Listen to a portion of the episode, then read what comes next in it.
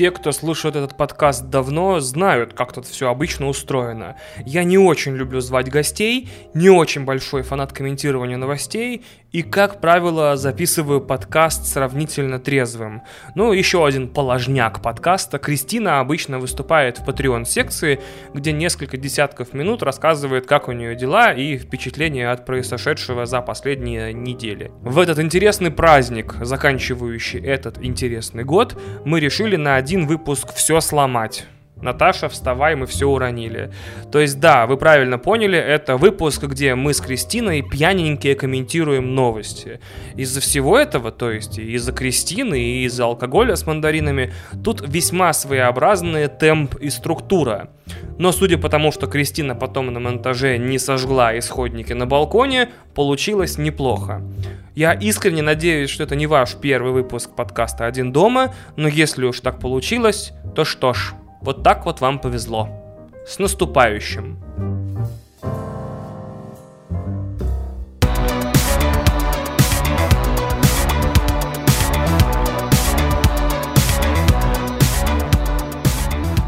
В общем, расследование Навального уже два к моменту записи выпуска, но лишь одно на момент написания заметок, натолкнуло меня на несколько важных мыслей. Первая из них заключается в том, что, получается, я живу в стране, президент которой может устранять э, граждан собственной страны, которую он управляет, на территории этой страны с использованием запрещенного биологического оружия, э, которого в стране как бы нет. Вторую мысль я забыл, наверное, под действием биологического оружия. А третья заключается в том, что, оказывается, можно пробивать людей всячески через паспортные данные, через данные э, сотовых операторов, через данные какие вообще угодно и так далее.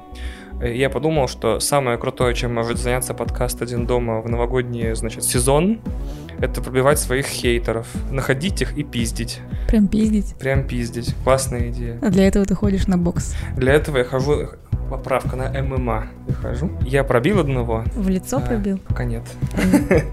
Давай да расскажу. Я его пробил, Значит, а, я взял его ник, под которым он оставлял коммент в iTunes под подкастом. А что он тебе написал? Короче говоря, тот, которого я пробил, он написал... Прикинь, он отзыв удалил. Зассал. Приятно, что он удалил. Теперь у меня следующая цель. Человек, который оставил отзыв «Максимальный дизреспект автору подкаста» на четвертом десятке, можно было быть и поумнее. Посмотрим, насколько умным будет он, когда я его найду. Короче, история в чем? Я его пробил. Зовут его Павел Михеев, родился он 29 января. С наступающим. Э, да. За... А, живет он в Москве. Дальше идет номер телефона, адрес и паспортные данные, которые, наверное, в подкасте разглашать не совсем корректно. Я нашел его ВКонтакте и написал ему, типа, какого хера, и ты такой урод оставляешь такие отзывы. А потом посмотрел его фотки, а он качок. Я такой, ну что ж такое? Я пробивал и думал, что там все, типа, тщедушные ничтожества, которых можно приходить и пиздить. А там, как на подбор, скорее всего, все мои хейтеры качки. Вот, прикинь, я уже разочарован. Интересно, вот человек, оставивший отзыв максимальный дизреспект автору подкаста на четвертом десятке, можно было быть и поумнее. Вот он сильный. Я спросил тебя, что делать, а когда я его пробил, а ты сказала, прости, отпусти, помирься. Я, видишь, написал ему добрую вещь, типа, чувак, зачем? И он такой, да я что-то, вот. И я такой, ну а вот, вот что тобой двигало? Он такой, да я про... Ну, бля. После тренировки просто разозлился что-то. Да, что-то вот у него за... мышцу зажало, я понимаю. И он долил, получается, отзыв. Кстати, очень неожиданно и приятно. Так неожиданно и приятно! С вами, в общем, подкаст «Один дома». Его безостановочный осененный духом мщения ведущий, который найдет всех, кому не нравится то, что он делает. Поехали!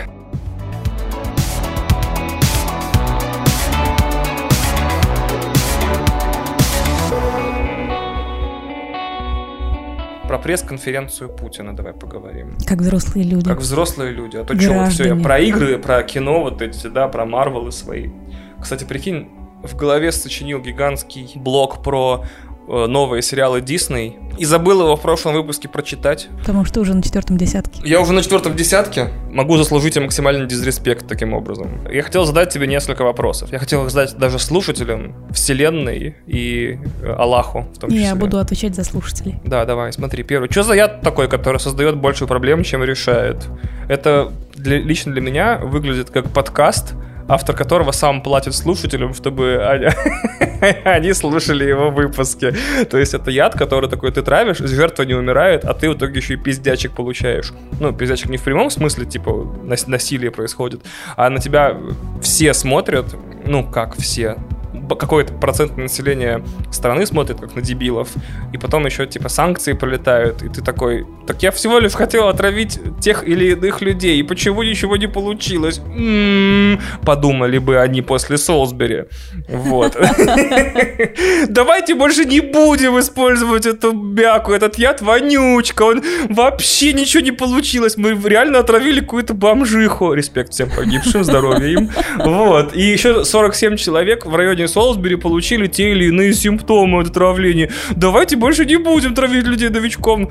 Давайте что-нибудь нормальное. Там кот умер от новичка, если ты помнишь. Прикинь, реально, реально кота загубили. Было бы намного обиднее, если бы яд еще давал суперспособности. Но, типа, ФСБшники об этом не знали. Травят Скрипаля, а у него суперспособности. У него отрастает какой-нибудь, не знаю, хвост, но крутой хвост, который может убивать всех злодеев. Такой там миллион мускул, как у этого. Ну, короче, там еще жало на конце.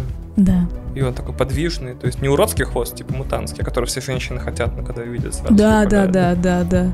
А что если через место отравления новичок?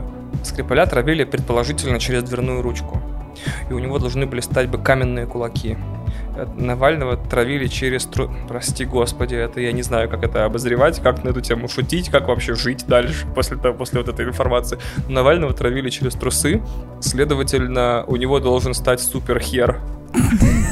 И Юлия такая, спасибо, Путин!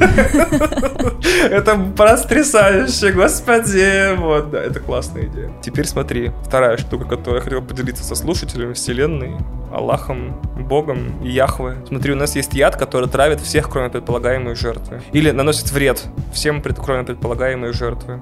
А, а еще у нас есть допинг, который палится через год, и э, в итоге все будущие Олимпиады покрывает плотным слоем говнища. Что ты думаешь о вакцине Спутник Ви сейчас? Все уже пошутили, типа, классная у нас разведка. У меня тут написано в шонотах. Да что это у нас за разведка такая, и знак вопроса. Видимо, я в сердцах писал. А дальше сценарий сценки. Вы чё, Навального не дотравили? Чё он, блядь, заебал. Вот, такая у меня сценка написана в шоу-нотах. Я показываю Кристине шоу-ноты. Очень обидно. Я не знаю, что я про это хотел сказать. Наверное, на тот момент выпуск просто был сольный, я бы ее классно изобразил. А, ну я тебе мешаю. Но мне нравится, как я угадал словарный запас наших ФСБшников. Типа, тот волшебный чувак Кудрявцев, по-моему, да? Ну, сами понимаете, да? Ну, это же прям, прям кошмар. Я так диплом защищал. Я так в грибах разговаривал, когда был молодой. Не, ну, как вещи, которые они знают, они, они вот же такие, когда ну, бывает, ну что-то, оно становится больше. Это потому, что мысль, которая приходит тебе в голову, она как будто выталкивает ту, которая была сейчас, и это происходит с частотой такой, что ты не успеваешь договорить один кусочек фразы, и тут же нужно оговаривать уже следующую мысль. Поэтому такая сбивчивая речь. Каков шанс, что у нас человек из ФСБ в 7 утра был под грибосами? Такой типа... Вот что случилось? Не, ну я... Ого! Не, ну вещи-то разные бывают. О, а судьба, она вообще злодейка такая. Вот. Теперь про присуху Путина хотел поговорить с тобой. Где у Путина в 2020 году когда его так называемый коренной электорат, ну, при всем уважении к нему, вымирает, и нужно завоевывать молодую аудиторию, потому что выборы в 24-м, а молодежи сейчас больше, чем пенсионеров становится потихонечку, ненавязчиво, ну и тихонечко. Где волчьи цитаты Кристина? Где у Путина в конце, значит, его длинных выступлений идеально прописанных волчья цитата? Типа «Штаты!» Не, как-то я странно изобразил голос Путина. Типа «Штаты хотят провозгласить себя богами, а мы хотим всего лишь остаться людьми. Уф! Почему пропагандистские паблики тут же на следующий день, не все в гифачах, там, в гифках, в видосах, в монтажках, типа, и Путин такой, типа, уф, всякие штуки говорит, типа, совершенно безумные. Где волчьи цитаты? Ведь понятно, что ответы и вопросы заранее расписаны, отрепетированы. Почему нельзя расписать и отрепетировать офигенные ответы? Типа, знаете, что я скажу про Навального? Работа не волк, работа ворк, а волк это ходить. И все такие, чав, чтобы там людей в зале во время этой пресс-конференции просто наизнанку разрывало. Они были? Были? А, вот. Нет. Как будто анекдот рассказываю. Э, Путина спросили про Зеленского. Хорошее начало. Однажды забыл добавить. Однажды Путина спросили про Зеленского. Да. И Путин ответил. Так. Я его помню по выступлениям в КВН в Москве. Это было смешно и красиво. Но то, что происходит на Украине сегодня, не смешно. Это не комедия, это трагедия. Я маленький волчонок, я родился голодный. Спасибо Расулу Чевдарову из, из истории на ночь за мою известную волчью песню, которую я теперь пою каждый день по 7 раз в сутки. Я не знаю, слышит ли Расул это. Скорее всего, нет. Надеюсь, что нет. Соседи да. точно слышат. Соседи точно слышат, да.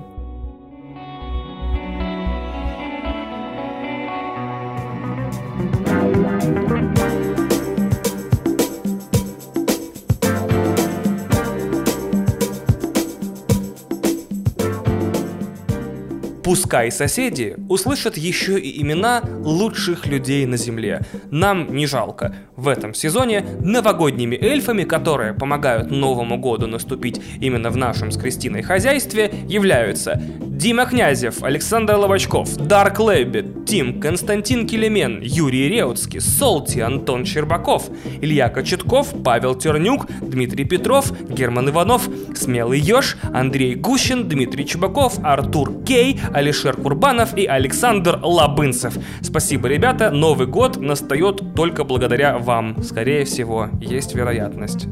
Возможно. Здорово, дорогие слушатели подкаста «Один дома». Мы с вами редко слышимся, хотя, возможно, вы этому и рады.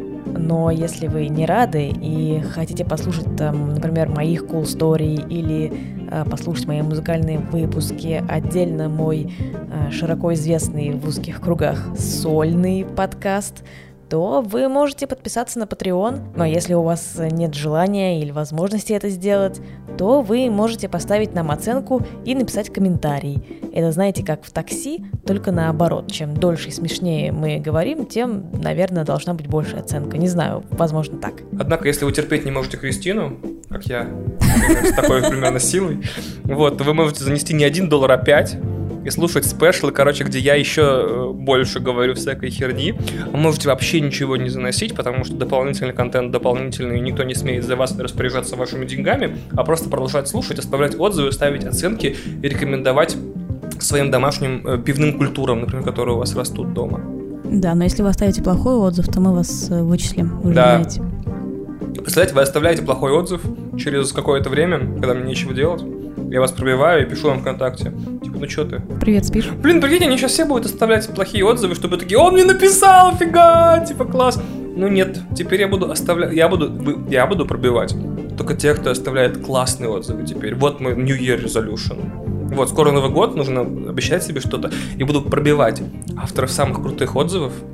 И такой говорить, типа, спасибо, братан. Присылать им дикпик. И присылать им дикпик. Или что-нибудь крутое. Да, что-нибудь крутое. Да. Угу. Классная идея. Это сеет добро, я понял. Блин, я ем как в подкасте, который я не люблю. Капец. Там просто еще, да, э, в этом. И в истории на ночь они едят постоянно. Расул что-то жует, и я такой, блин, братан. Ну смотри, ты же ешь не в каждом выпуске. Далеко. Ты это первый выпуск за почти весь выпуск, подкаст. Да, в, в котором мы одновременно записываемся и едим. А подкаст выходит в конце декабря. А что делают люди в конце декабря? Пьют. И едят. Блин, ладно. Мы просто вызываем у вас аппетит. Или присоединяемся вместе с вами. Мы тоже едим мандарины, как и вы. Тоже пьем винишко, как и, надеюсь, вы. И дышим. Как и вы. Между нами только общее.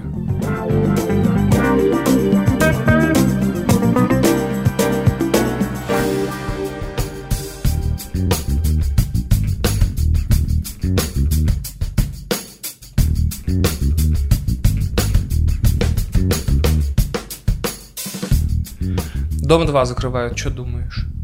А, я помню, как его открывали. Я смотрел в 11, в 10 и 11 классе, это третий и четвертый год. А, смотрел довольно прилежно. А У меня были свои персональные любимчики.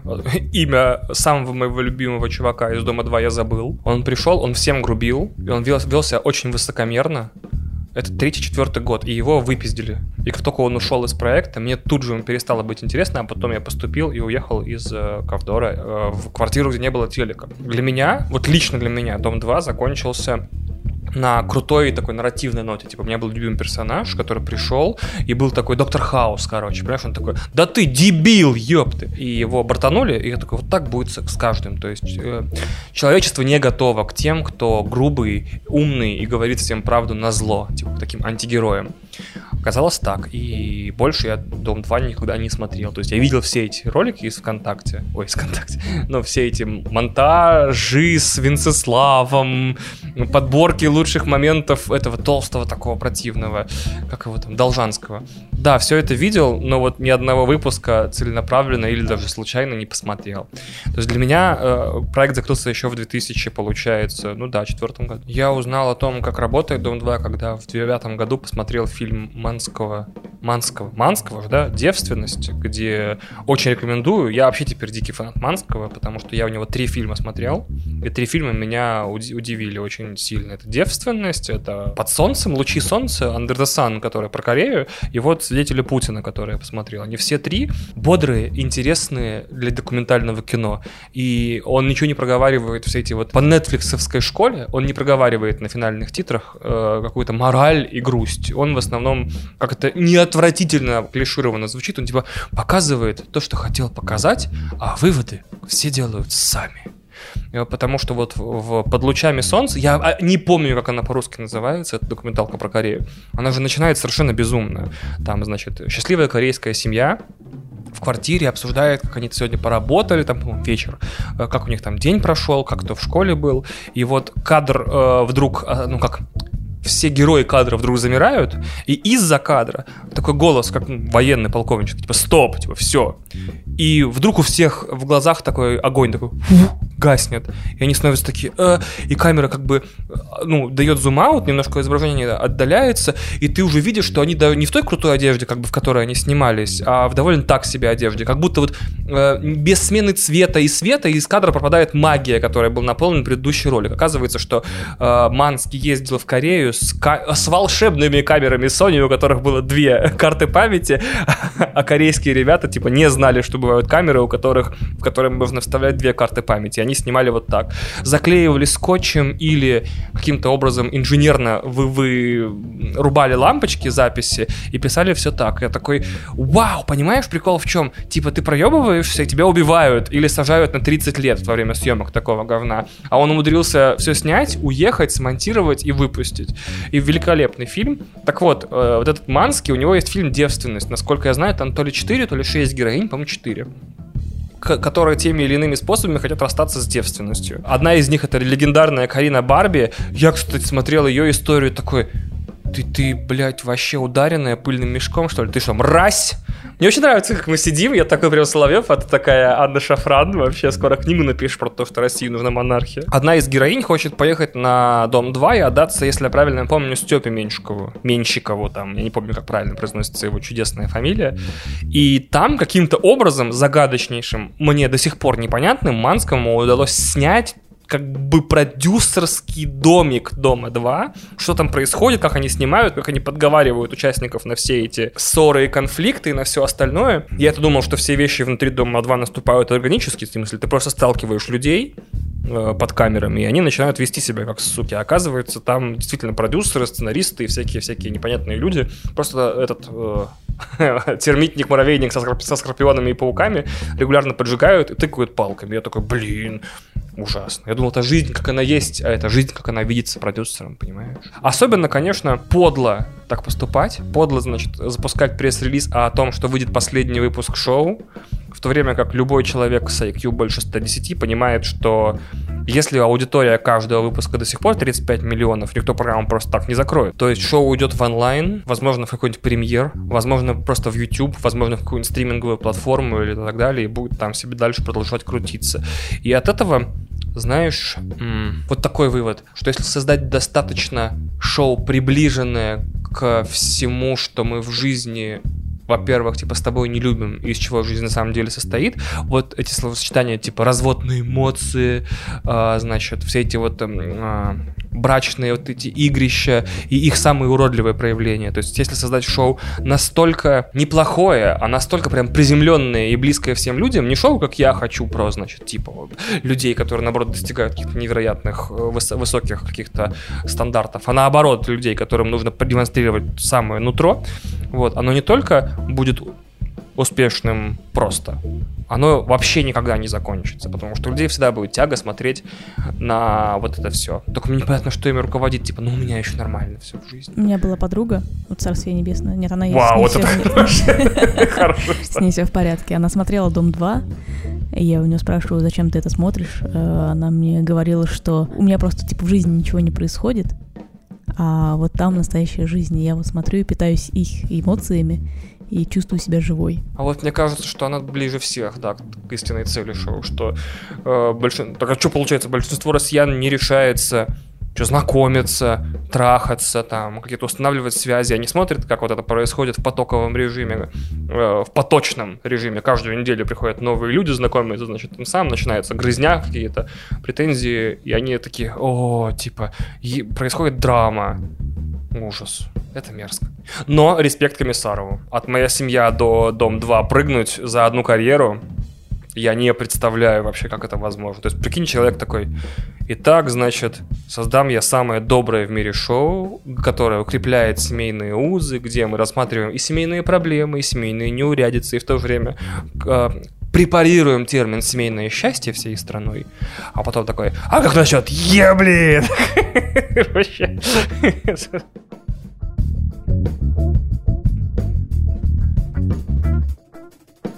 Прокуратура потребовала запретить пенсию... Пенсию.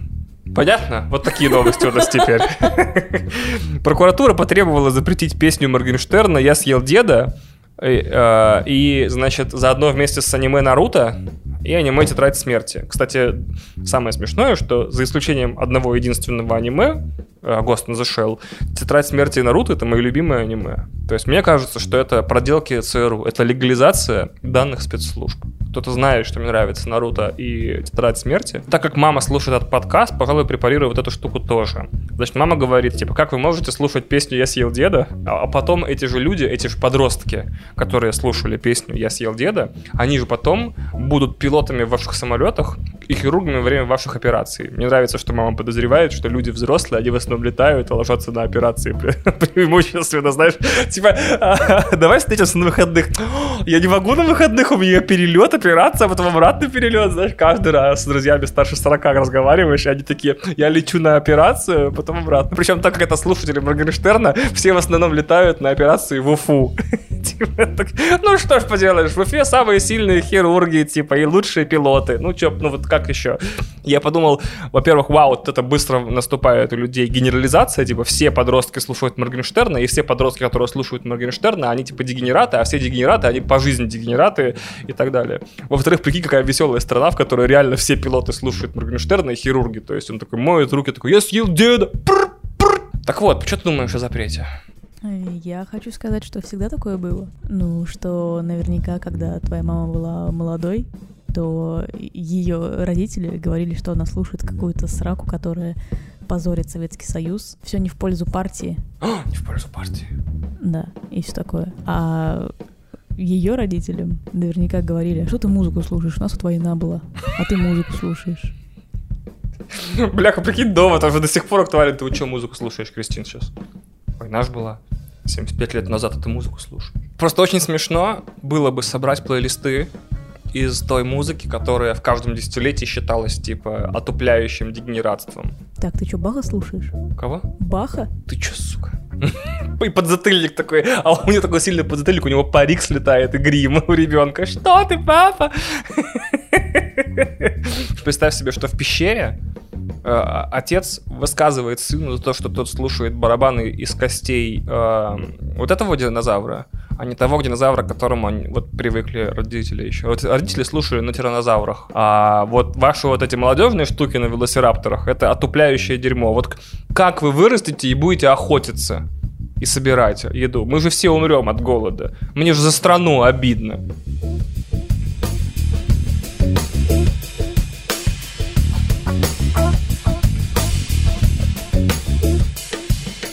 Мандалорец стал... Я просто прочитаю то, что написал. Мандалорец стал лучше, интереснее и дороже. Ты готова с этим поспорить? Чем, чем что? Чем первый сезон. Ага. Видимо, он вышел из роли экспериментального проекта и стал флагманским для Disney+. Но при этом является первым в мире сериалом, построенным по видеоигровой модели. Квест, брифинг, кат-сцена, экшен, босс, кат-сцена, титры. То есть столько фильмов по играм провалилось за последние 25 лет, а секрет-то состоял в том, что по играм нужно снимать сериалы, а не фильмы. Ауф. Но вот финал сезона, это, конечно, да. Так и написано. Видишь, я, даже пишу как дед. Я говорю как дед и пишу. Это, конечно, да. Это вот маху-то дали, конечно. Те, кто знают, о чем я говорю, поймут. Но тут у меня, видимо, случился IQ дроп сильный. А тем, кто не знает, тем наплевать 20 раз. Странный прыжок тона, но я так написал. Э, но лично мне хочется того героя, который триумфально появился в конце финальной серии сезона, попросить. Слушай, иди отсюда уже, а? Давай, проваливай. Пока, все, пока, давай. Домой так называемый фан-сервис начал меня, в противовес тому, что он должен делать, раздражать. И каждый раз, когда я вижу кивок, отсылку или цитату на старые эпизоды, чего угодно, можно даже не «Звездных войн», меня начинает колотить. Нет Дисней. Когда я вижу сейсмический заряд в «Рабе-1», корабле Бобы Фетта, я знаю, какой он звук издаст, и да, это телепортирует меня в 2003 год, в 9 класс. И да, я смотрю в это время атаку клонов дома на видеокассете, на стареньком видеомагнитофоне, пью колу из пластикового салатового стаканчика, у меня каникулы, скоро придет мама и сварит макарошек с куриной ножкой. Нет, Дисней, это очень приятные воспоминания, но мне 32, не 64. Это шутка для программистов специально здесь ставлю. Я еще хочу, чтобы у меня создавались сейчас воспоминания, к которым я захочу вернуться потом. А то такое чувство, что всем зрителям Мандалорца пытаются внушить дополнительно к тому, что сериал идет, что это Звездные войны. Смотрите, не забывайте, пожалуйста, как вы смотрели их в детстве и вам нравилось. И я бы хотел бы, чтобы все, что выходит по Звездным войнам сейчас и в будущем, было как можно дальше от всей семьи Скайуокеров и всего, что их окружало 9 фильмов. Можете перемотать время на сотни и тысячи лет назад или вперед. Можете показать, как живет та самая дальняя звездно-воиновская пердь. Можете показать все, что угодно, но зачем вы тащите каноничных, слова не, не удалось избежать, э, каноничных персонажей первого ранга в сериал, чья главная ценность для меня на протяжении двух сезонов заключалась как раз в том, что там нет всех этих знакомых рож ностальгических.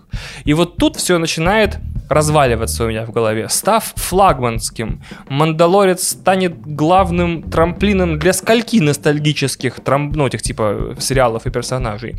Трех сериалов по Звездным войнам, четырех, восьмидесяти, и это уже не вестерн про то, как hard-ass motherfucker в шлеме подскакивает кабанчиком и решает вопросики, а семя телевселенной Звездных войн, которую ближайшие лет 5-10 будут доить как мазафаку и будет ее не заткнуть никак вообще.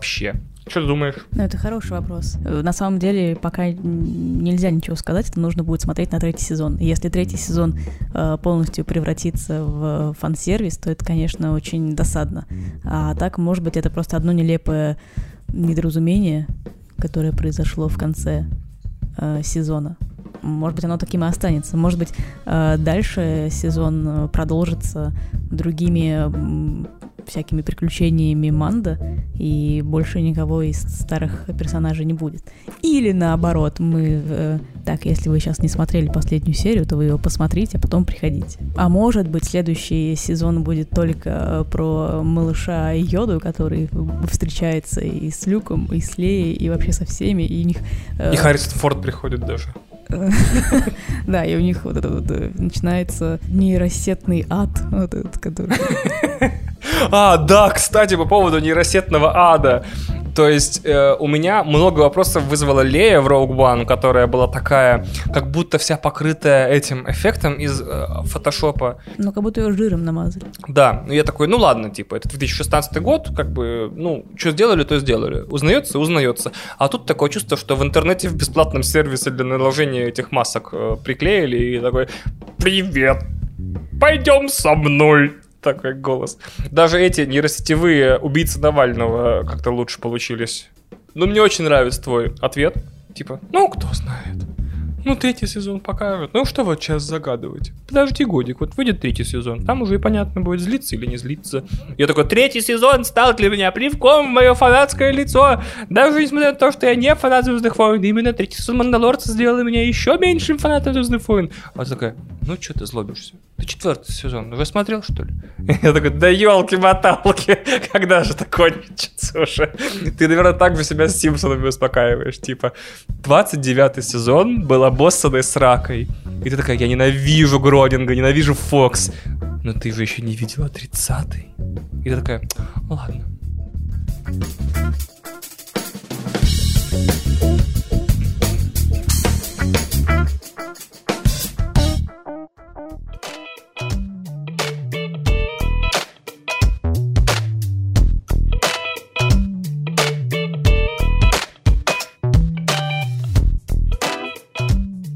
Так как это последний выпуск подкаста в этом году, я даже не буду вам в 150 раз шутить про то, что этот год был тяжелый, и не буду даже серьезно про это говорить, потому что всем все понятно, и степень тяжелости очень сильно отличается от человека к человеку. Я лишь хотел, как обычно, а, в фирменном стиле этого подкаста не жить прошлым и даже стараться не жить настоящим, а попытаться чуть-чуть заглянуть в будущее. Но мы с вами сейчас находимся на том, что я называю территорией тотальной неизвестности. Я очень люблю фильм «Пекло» Дэвида Боуи. Блять, я очень люблю фильм Дэ... Как его зовут? Дэнни Бойла. Я очень люблю фильм «Пекло» Дэнни Бойла, но там есть... Э, почему «но»? Я очень люблю, но там есть такая уебская сцена, я ее сейчас перескажу. Я это очень люблю, но ненавижу. Такой, классный фильм, но там есть очень просто срака. А, но там есть одна из моих любимых сцен в фильме, где э, Киллиан Мерфи, или Силиан Мерфи, неважно, он показывает экспедиции трехмерную модель того, что будет в будущем этой экспедиции. И в какой-то момент э, все предсказания, вот эти трехмерные, которые искусственный интеллект выводит на трехмерный экран, они вдруг покрываются гличами и пропадают. И голос искусственного интеллекта корабля говорит, что все предположения, типа сейчас, э, недоступны, поскольку переменные бесконечны, а точность неизвестна. Вот вам фрагмент этой сцены на английском языке, чтобы вам было понятно, как это звучит. Remaining projection is not open to useful speculation. Variables infinite. Accuracy unknown. На данный момент, учитывая и коронавирус, и Навального, и мне, правда, не очень уже нравится это в каждом выпуске повторять, климатическое веселье, которое нас ждет. На данный момент переменные бесконечны, и точность неизвестна. Поэтому я бы рекомендовал всем, а, кто слушает этот подкаст, а даже еще и тем, кто его записывает, то есть себе и Кристины, озаботиться и на новогодних праздниках, и в будущем году тому, чтобы найти себе какие-то константы, постоянные якори, постоянные величины и все постоянные вещи, люди, явления, без которых там нельзя представить и еще труднее понять, а, которые будут вашу жизнь двигать дальше. Потому что, судя по всему, э, окружать их будет полный и тотальный хаос и безумие. На этом сезон подкаста «Один дома» я объявляю закрытым. Классный сезон был, мне понравилось. Извините, что так тупорылил всю осень, выпуская по одному выпуску в месяц. Хотелось бы сказать, что этого не повторится, но вы, наверное, меня довольно хорошо знаете. Оставайтесь с нами. Хороших новогодних праздников и до встречи в следующем выпуске. С наступающим, дорогие слушатели подкаста «Один дома».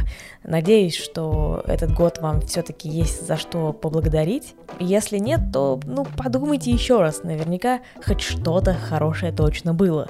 И до встречи в новом году, надеюсь. Будьте турбо-молодцами. А новогодний разрыв танцпола захватил Ваня и велел поставить э, трек Федука и крем-соды. Ну что ж, это все-таки его подкаст. Господь ему судья. Ну а вам всего доброго. До новых встреч и с наступающим Новым годом!